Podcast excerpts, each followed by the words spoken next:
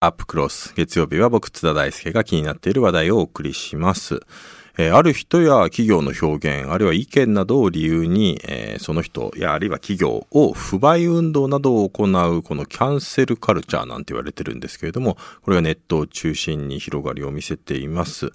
えー日本ですと、まあ、記憶に新しいところですと、えー、アマゾンがですね、プライムビデオの CM に、えー政治学者、国際政治学者の三浦瑠麗さんを起用したところ、ネット上で解約運動が発生。まあ、反発を買ってた理由は、三浦さんが、まあ、日本での徴兵制導入、まあ、あるいはテレビ番組の発言ですかね、そういったことがされ、あの、一つの、えー理由というふうにも言われています。また、まあ、商品で言うとですね、ファミリーマートのお母さん食堂というですね、まあ、ブランド名ですね、えープライベートブランドの、えーそのお母さん食堂に対して、えー料理をするのはお母さんだけなのかというですね、批判が出てきて、えー名称変更を求めるネット署名なども起きました。えーこうしたキャンセルカルチャーの広がりに、えーどういう背景があり、えー問題はないのか、今夜はこの方にお話を伺います。慶應義塾大学法学部教授の大谷武弘さんです。大谷さんよろしくお願いします。はい、よろしくお願いします。はい。あの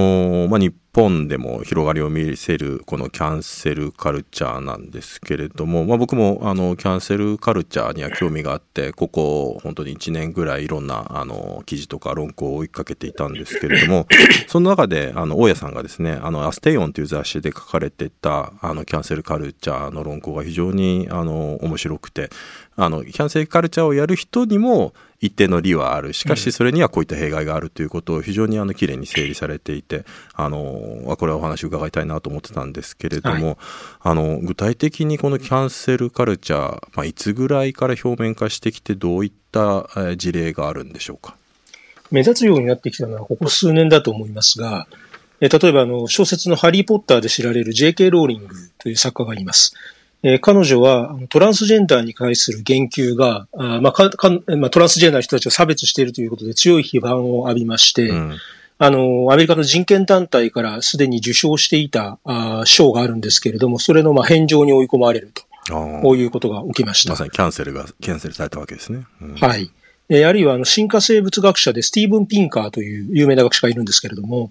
え彼も、え BLM 運動の中で、その言動が、メディアエキスパート、これアメリカ言語学会のタイトルだそうなんですが、えそれにふさわしくないということで反対運動が起きまして、え解任を、まあ、ネット上での運動が広がって、え申し立てられるということになりました。うん。これは、あの、その BLM 運動の中でですね、どういった、あの、スティーブン・ピンカーさんは、どういった発言が問題視されたんでしょうか？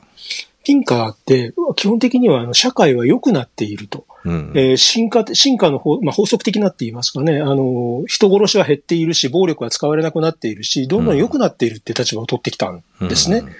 でその観点から言うと、まあ、BLM の人たちっていうのは根ぶ根強い差別とか偏見が世の中にあって、それは制度的なもので残存しているっていう立場ですから、到底相入れない、逆の主張をしていることになる。うん。そういった点がターゲットになったと言われています。ああ、まあだからやっぱりどこの立場でどの知見からあの評価をするのかっていうんで見え方がこの変わってしまうっていうこと。まあ多分ピンカーがね言ってるようなことって最近で言えばあの100万部超えたあのファクトフルネスっていう雑誌とかもありましたけど、ええ。まあああいったのはある意味はデータを見れば確かに世界は悪くなってるように見えるけど良くなってるっていうことええ。をまあデータで証明していますけれども、でもあの個人的な経験や属性とかにいる人からすると全然良くなってないじゃないかなっていう齟齬があると、まあ、それが怒りの感情につながってキャンセルっていう話になってくるっていうことなんでしょうね。そうですね。うん、これでもやはり根本的な話としてそういったあの発言内容を、えー批判するこれはもちろん言論の自由表現の自由ではあるわけですけれども、やはりこのキャンセルカルチャー、まあ、カルチャーと言われているところの、多分背景にはやはりその攻撃のやり方が、えー変化されていて、うん言論だけにとどまらないまさに具体的な解約運動、解任運動につながっているというところがあると思うんですけど、このあたりはいかがでしょうか？そうですね。あの、従来からもちろん、あの、ある意見を言えば反対する人が批判を加えてくる、反論すると、これは当然あったわけですね。うんで対抗言論とも言いますけれども、えーまあ逆の立場からの言論活動を行うことで打ち勝つと。これは自然な対応として認められてきたわけです。うんええところがキャンセルカルチャーっていうのはそのように反対の意見を出すというよりは、発言する立場自体に攻撃を加えると。うん。えーだから例えば定期購読をキャンセルしますという脅しをすることで、えー立場から追放させてしまう。メディアエキスパートとしての立場を奪おうとする。そういうことで、えーむしろ相手の沈黙を強制する。相手の発言を減らす方向にシフトしているということができると思います。うーん、なるほど。これがあれですよね、あの、話題になってたのは、この、えー、大家さんの論考でも触れられていた、アメリカのその総合月刊誌のハーパーズマガジンに掲載された公開書簡。えーまあその実力、間接的なこういった実力行使、キャンセルカルチャー的な実力行使というのは、まあイデオロギー的な同調圧力を強める一方で、開かれた討議と異なる見解への寛容という規範を弱体化させているというような、まあなんかそそういった、あの、いろいろなものをですね、あの、問題発言で、えーまあ問題発言を批判するだけではなくて、具体的に、やはり解任とか、あの、不買みたいなところにやっていくと、に対するやっぱ強い懸念が述べられていたんですけれども、あれ、ああいったことがね、言論人がまとまってやること自体も結構異例のことですよね。異例だと思いますし、まあ、あの、まあ、ローリングも含まれています。ピンカーもこれにサインをしています。まあ、批判が始まる、彼に対する批判が始まる前にサインしてたんだそうですけれども、えっと、かなり立場の違うジャーナリスト、学者、作家、そういった人たちがまとまって、えーとにかく懸念を表示示したという点では、あまあ、例外的な、えー対応だということができると思います。うん。だから本当は、まあ、言論に対しては、えーその批判、そしてその批判に対する反論というようなところで、まあ意見が違ってもそこで、えー解決をするっていうのがですね、やっぱ健全な、まあ民主主義社会ではあると思うんですが、ただやはりまあそこだけでは、この社会がいつまで経っても解決しないという不満えが、おそらく関係カルチャーの背景にあるんだと思うんですよね。はい。なぜこれ地位の立ち地位ですとか立場の剥奪まで要求するキャンセルカルチャーというのが、うんここ近年注目されるようになったんでしょうかね。はい。まず、まあ、確かにそういう話はあるなと思うのは、今これ、お様々な分野の、あの、大建物が署名をしたというふうに言いましたけれども、やっぱり発言力のある人たちなんですようね。ん。発言力があるから、あの、批判、自分たちの発言に批判が来ても反論することができる、その媒体も持っているチャンスもあるわけですね。うん。で、実はこの日、あの、えっ、と、公開書簡に対する反対声明っていうのも出たんですが、はいはい。それは本人たちに言わせると、より若手の力の弱い論者たちうん。で、我々は、あの、この大建物に対する反論を表立ってやったら、立場を失っちゃうかもしれないんだと。うん。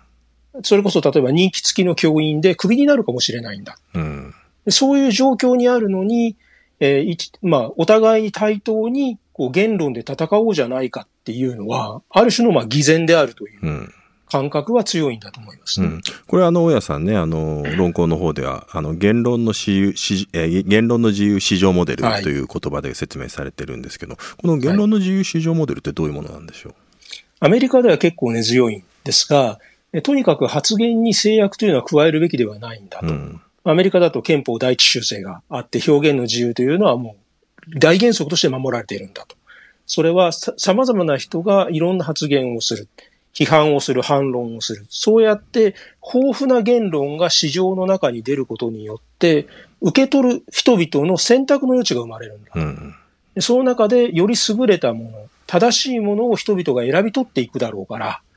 競争を通じてより良いものだけが残るという形で議論は洗練されていくはずなんだ。うんだから商品において自由市場が様々な、えー豊富で多様な商品の発達を促したのと同じように、うん。言論においても自由市場が最も望ましいんだ。うん。こういう理念のことですね。まあ商品であれば性能が良くて安いくてデザインがいいものが売れてそれが生き残っていくので、は多分言論で言えばまあ分かりやすくて説得力があるええ。げ言論が残っていくでしょ、でそういう説得力がないものまあ陰謀論みたいなものはどんどん淘汰されていくよね。っていうことをまあ信じていたっていう前提もともとはそういうこことですね。うんはい。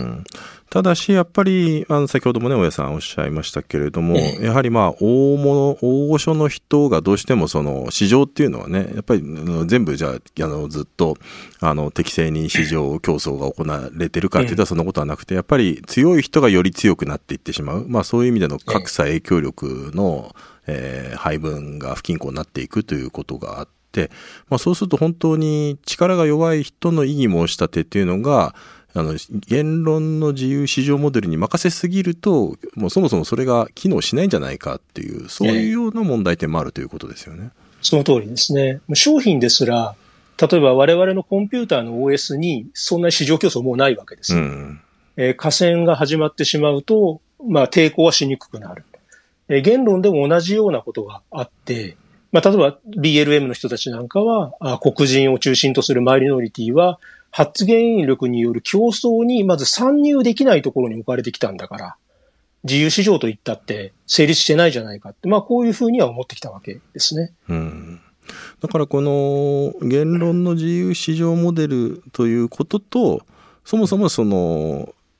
主張ができない不均衡な状況があるんだから、それを先に均衡させよう。まあ、多分、差別解消っていう意味で言うと、アハマティブアクションとかね、ポジティブアクションのようなものを言論市場にも適用させようっていう、そういう対立構図があるってことですね。はい。ただ、アファーマティブアクションっていうのはやっぱりアファーマティブなんですよね。うん、弱者にポジティブに機会を与えようっていう発想だったんですが、確かにそうですね、うん、えー、キャンセルカルチャーっていうのは、むしろ相手を削ろう。うん、強い方を落とそうっていう、まあ、発想の転換があるわけですね。なるほどね。まあ、そこがだから今、あの、対立をしていて、それがやはりまあネットでさらにそれが、まあ、加速していて表面化しているっていう状況なんでしょうね。はい、はい、そうだと思います。はい。で、まあ、あの、アメリカ、まあ、いや、あるいはヨーロッパで、えー、まあ、ネットを中心にですね、やはりまあ、あの、やっぱり怒りが、あの、連動しやすいのが、まあ、ツイッターとかのね、やっぱソーシャルメディアの特徴でもあって、うん、まあ、それが、えー、いわゆるね、ポリティカルコレクトネスとも結びついたことで、まあ、この会食運動、不買運動につながっていくというのがキャンセルカルチャーなんですけれども、これ、日本でも確かに、あの、1年遅れというか、1、2年遅れぐらいで、まあ、あるいは同時多発的にこういった動きが入ってきているように思います。この手法が進んでいった場合にどういう問題が出てくると思われますか？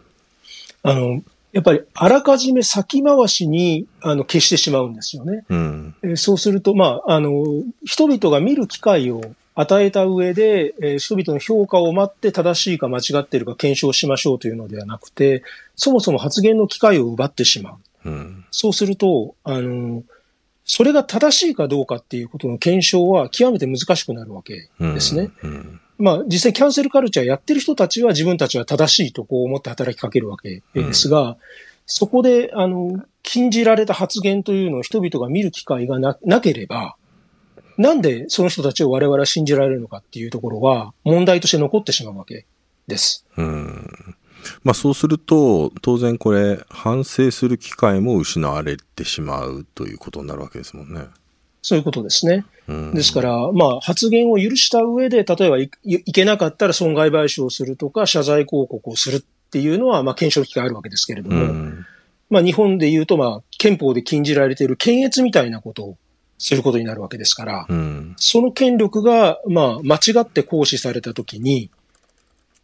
それを後からチェックすることもできないし、そもそも正しいという保証もできない。そこにまあ大きな問題があると思います。うん、だからこのキャンセルカルチャーっていうのが批判とともに構造のまあドラスティックな変化、まあ、その席を開けろっていうことをね、はい、求めていることをやっぱり一色たにやってしまうがゆえに、個別にそのやっぱり事象の背景みたいなものをですねやっぱりそれをなんていうか検証分析して、まあ、再発防止の機会につなげるということが、まあ、そういう機会も奪われてしまうということなんでしょうね。そうですね。あらかじめだからもう100%大丈夫だと。危ないものは取り除きましたっていう空間を作り出そうとしているわけで、まあ、その中に本何が正しいか間違ってるかっていう物差し自体がなくなってしまう。その、あらかじめ全て正しいっていう空間を作り出すことで、もう、あの、間違いようがない。100%正しいものを作ってしまうというような物理的な対応を取っているということになると思います。うん。これ実際アメリカではですね、このキャンセルカルチャーの行き着く先を暗示するようなエピソードがあるということなんですけれども、どういったものなんでしょう？はい。あの、一番有名なのはワシントン DC ですが、解放記念像と呼ばれるものがあります。うん、あの、リンカーン、白人大統領でしたね、うん、の足元に黒人奴隷がひざまずいているという構図の、まあ、像なんですけれども、えこれがあの BLM 運動の中でターゲットになりまして、うん、えー、ワシントンの像もまあ壊してしまえと。と、あの、やめてしまえっていう批判の対象になりましたし、えー、別の街では実際に、えー、これ、あの、公開中止になって撤去されたりしています。うん、えー、ですがですね、この像って、まあ、ご承知だと思いますが、リンカーンっていうのは、奴隷解放した大統領なんです、ね、そうですね。うん、で、彼が、あの、南軍の首都を訪れた時に、あ、この人が自分たちを解放してくれたんだっていうことで、周りの黒人奴隷がひざまずいたんですね。うんうん、それをリンカーンが止めて、ひざまずくのは神だけにしなさい。うん、というふうに。まあだから相手を自分と対等な人間として認めたシーンなんです。それを、でも外見から見ると白人に黒人がひざまずいているから、これはおかしい。誤解される。なるほど。もう、その従属の象徴だっていうことで攻撃してしまう。これが今、実際にアメリカで起きている問題なんですね。なるほど。まあ、それはまさに、あの、そういう歴史的背景、文脈があって、まあ、さらには、えー、その像を作ったのがね、あの黒人が資金を提供してね作ったっていうようなことそう、ね,、いうことがもうもしそこでその像があの一時のねこの怒りの感情によって撤去されてしまって、まあ、それを振り返る機会がないとその文脈も全て失われてしまうっていうことですもんね。はいうん。だからまあ本当にそれを学習する機会が、やっぱり暴力的にね、奪われてしまうっていうことなんですよね。はい、まあ多分本当にキャンセルカルチャーといっても、あの、おそらくケースバイケースというか、まあそのような、あの、解放記念像のね、ケースなんかは、まあ、やりすぎだなって僕もあのお話を伺ってて思う。一方で、まあ他方で、これは確かにもう、あの、会食やむなしだろうなっていうようなものもあると思うんですね。すごくグラデーションがあるものだと思ってるんですね。はい、まあなんか最近のあのニュースの話題で言えばやはりあのオリンピックの組織委員会の森会長のあの発言に対して、まああれもある意味ではまあキャンセルカルチャーというかですね、えー、まあもうあのあの結果自体はもうやむを得ないと僕も思いますけれども、大家さんからご覧になって、まあ、キャンセルカルチャーとの対比という意味であの森会長のドタバタ騒ぎっていうのはどうご覧になってましたか、まあ、あの批判があって当然だと思います。で、まあ、ただやめさせるべきかどうかっていうのは他のいろんな要素もあるから難しいところだと思いますけれども、あの、ただ、彼の問題発言の背景にあるものを、例えば年齢とか性別に還元するとなると単純化が過ぎるんじゃないですかっていう気はしますよね。ああ、なるほどね。森会長と同じぐらいの年で男性で別に変なこと言わない人だっていっぱいいるだろうと思うんですけれども。うん、うんまあそういったことも含めた上で、まあ次期体制をね、どう作っていくのかっていう議論が必要ということなんでしょうね。はい、えっと、今、リスナーから、えっと、メールが来ています。えーはい、ホットチョコレートさん。えー、環境への配慮や差別をした企業などの製品を買わないというのは一つの意思表示だと思います。しかし間違った情報がネット上で拡散され企業が悪影響を受けてしまう事態は避ける必要があると思います。え、行動する前に事実が正しいか確認する必要があると思いますという意見ですね。まあ事実のと正しさみたいなものがね、今ネットでまさに揺らいでいるからこそ、なかなかこう難しい問題ではあるんですけど、小林さんいかがですかね、この意見については。まあ、おっしゃる通りですよね。ただ、あの、重要なのは、事実っていうのは、でもなかなかわかんないですよっていうことですよね。うん、あの、まあ、本当にどういう事実があったのか。あの、森会長の発言だって、まあ、伝聞が混ざっているとか、公開されてない部分があるといった批判もある。うん、まあ、それが本当かどうかも実はよくわからない。うんえそのわからないっていうことを受け止められるかっていうことが問われてるんだと思うんですよね。でもそうですよね。おっしゃる通りで、あの、解放記念像もその歴史の知識とか背景を知らない、まあ若い、例えば黒人の人が、それだけを見たら、すごく屈辱的に見える。でもこれは単に事実ですよね。はい、白人が、だから、黒人が白人にひだまずいているっていう事実ですけど、でもそれがどのように、えー作られて、それで置かれて今に至るのかというまで、えー知るっていうこと？どっちも多分事実なんですよね。ええ。こういうだから祖母みたいなものが、やっぱり多分キャンセルカルチャーのね、裏側にはあると思うんでしょうが、他方でですね、なんか、やっぱり、あの、弱い立場、まあ、あるいは消費者の人たちって、実際に何ができるんだろうと。やっぱりそういう不条理と、あの、あるいは抑圧されてる状況に対して声を上げたいといったときに、多分唯一できるのがこの不買運動、あるいはボイコットしかないんじゃないかなっていう、そういう思いというか共感もあるんですよね。このあたりはどう考えればいいですかね？あの、個々の消費者とか市民に対の立場からそれがあり得る選択肢だっていうのは認めるべきだと思います。うん。ただ、一人一人が自分で考えた結果拒否するうん。っていうことと、うん。その自分の判断が正しいと思って人に押し付ける。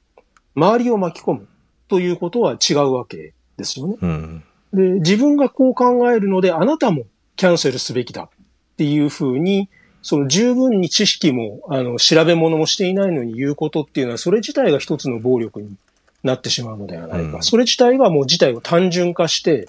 他人をその単純化されたその事実の姿、過去、書き隠しの事実に巻き込むことになってるんじゃないかというふうには思いますね。うん。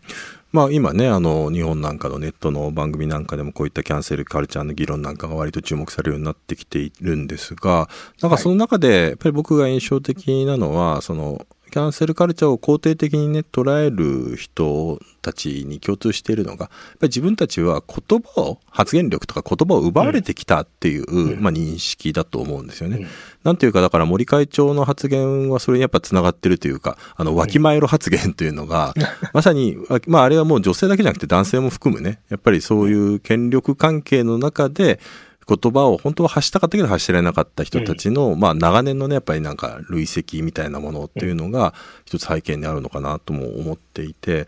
まあだからこそ言葉をね、あの、発す、多分その、会会食、会食、解任、えー立場を失わせるというやり方ではなくて、やっぱりこと、そういう人たちの奪われてきたと思われている人たちの言葉をどう回復して、やっぱり言論の自由市場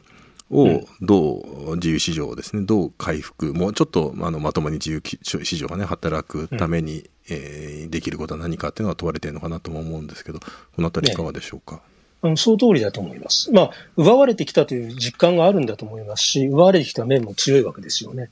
えーだから、あの、やっぱり声を与えると言いますかね。えー例えば、まあ、ネットの中でふわ漂う、ここ一人一人の声というものを、それこそメディアが可視化して、ポジティブなあ意見に変えていくと。でそれを、まあ、例えば主流派とか権力者にぶつけていくと。うん。その意味で、まあ、先ほどのアファーマティブアクションとかポジティブアクション的なことを積極的にやるというのが本筋うん。であって、うん。やはり情報を削るというう解決策は避けた方が望ましい。そうか、情報を増やすという解決策を考える上で、やっぱりメディアのや役割っていうのがより一層大きくなっていくということですね、それはね。そういうことだと思います。これでも、そうするとやっぱりぼ、まあ、自分自身もやっぱメディアで仕事してるので、なかなかやっぱり迷うんですよね。もちろん情報を増やして文脈を丁寧に伝えていくっていうのが重要でもある一方で、まあその情報を増やして、えーこちらのまあ、例えば森会長側にもこういう事情があっただろう、うんあるいは、でもそれに対してこういう批判も意見もあるだろうということを、まあ、なるべく情報を増やそうば、増や増やそうとするほど、お前はどっちの味方なんだと。要するに、どっちの立場でやってるんだと。むしろメディアが、あの、そういうどちらかの立場に立って、きちんとオピニオンを言わないから、今こういう状況がもたらされてるんじゃないかなっていう批判をされるっていうところもあって、まあ、ここは本当に、まあ、正解がない問題ではあるんですけれども、メディアは今後、どういうところに力点を置いて、えー報道していくべきだと思われますか？ただですね、やはりメディアのな内容がもう様々な人に検証されると。うん。例えばまあ、色をつける、角度をつけるぐらいのともかく、うん。全く事実に反することを書いてしまうとか、事実を無視して書いた場合には、たちまちその、まあ、いわゆる炎上を起こすわけですよね。うん。だから、まあ、たとえ、まあ、一定の方向が正しいという結論を示すにせよ、十分な考慮とともに、事実とともに示すという報道の仕方を考えないと、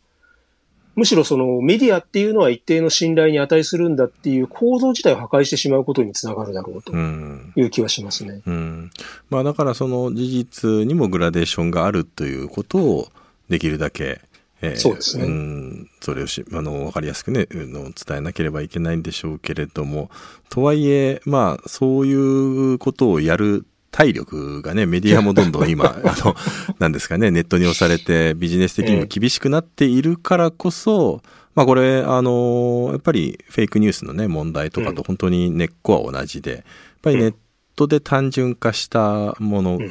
や、が、まあそれは事実だけじゃなくてですね、やっぱオピニオンも含めて、どうしてもそれ、そうなら、なっていかざるを得ない中で、なんかメディアもなんかどっちに舵を切ればいいんだろうってね、悩んでるところもあると思うんですよね。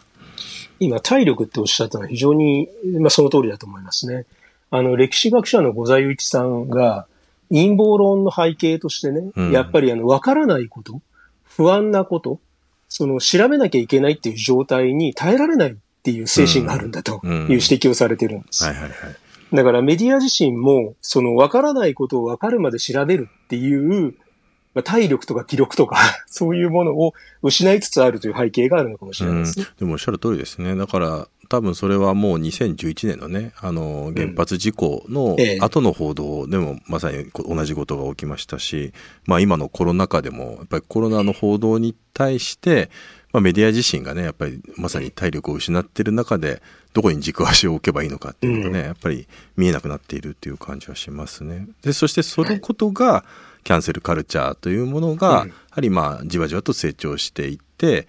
キャンセルカルチャーに対して、多分弊害の大きいキャ,、キャンセルカルチャーに対してきちんと歯止めをかけられないというね、そういうような状況にもなってるんだと思います。あの、最後に伺いたいんですけど、まあそういった、はい、まあ今日お話ししてきたこのキャンセルカルチャーの示す課題。あの、あの大家さん自身多分キャンセルカルチャーの全てを否定しているわけではなくて、はい、えー、多分本当に是々非でこの問題を考えるべきだとおっしゃってると思うんですけれども、うん、今後どのように我々向き合っていくべきだと思いますか？あの、消さなきゃいけない情報っていうのは確実にあります。それは例えばプライバシー侵害であるとか、まあ、それこそ、あの、えっ、ー、と、リベンジポルノみたいなやつですね。うん、そういう消さなきゃいけないもの、ただそれは最低限にできるだけ絞り込んで、うん、多くのものについては我々が努力することで立ち向かうっていう、まあ古典的といえば古典的な立場ではあるんですが、それが重要だっていうことをやっぱり認識するべきだというふうには思っています。うん。これ、消さなきゃいけない情報でね、今、まあ、リベンジポルノなんていう話もありましたけれども、これ、難しいと思うのが、やっぱヘイトスピーチですね。そうですね。ヘイトスピーチはどこまで、まあ、まさにラインがね、常にあの変化するというか、ボーダー上のものが多いと思うんですけど、お考えをお聞かせいただけると。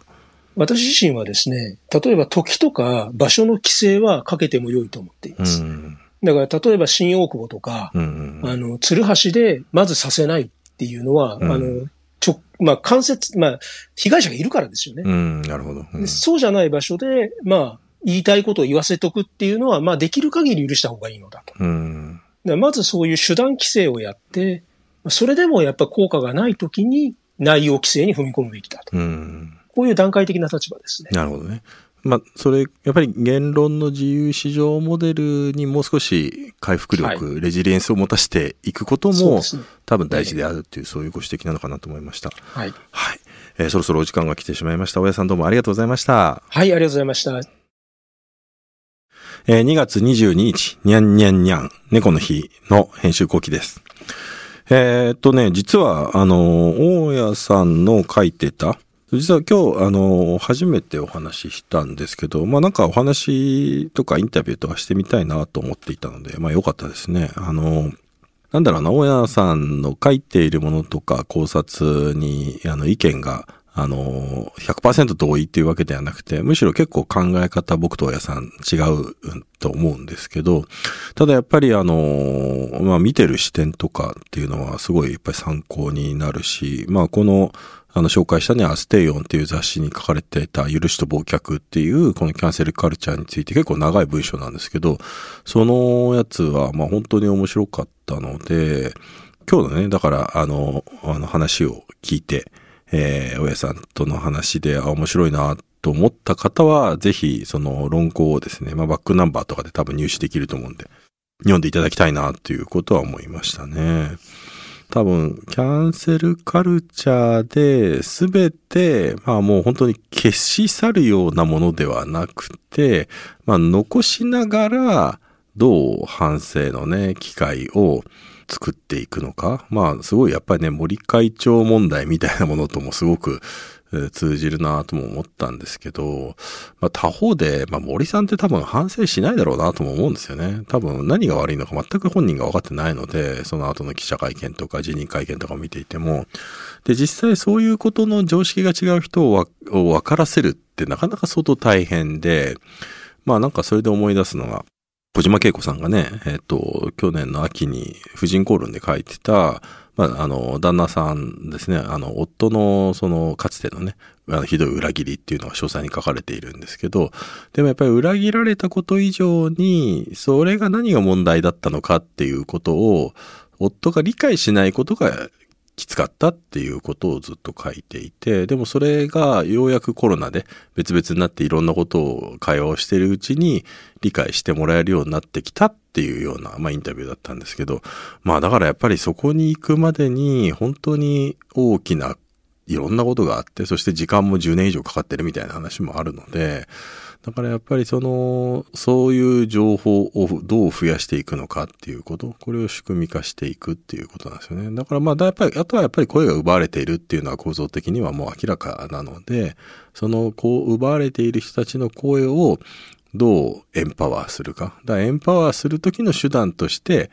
消し去るタイプのキャンセルカルチャーがいいのかどうなのかっていうこと、ここは多分、まあ正解はないし、ケースバイケースでもあると思うんですけど、やっぱりそこについてやっぱり意識して議論していくことが大事なのではないかなということを思う回でした。非常に個人的には非常に楽しい回でした。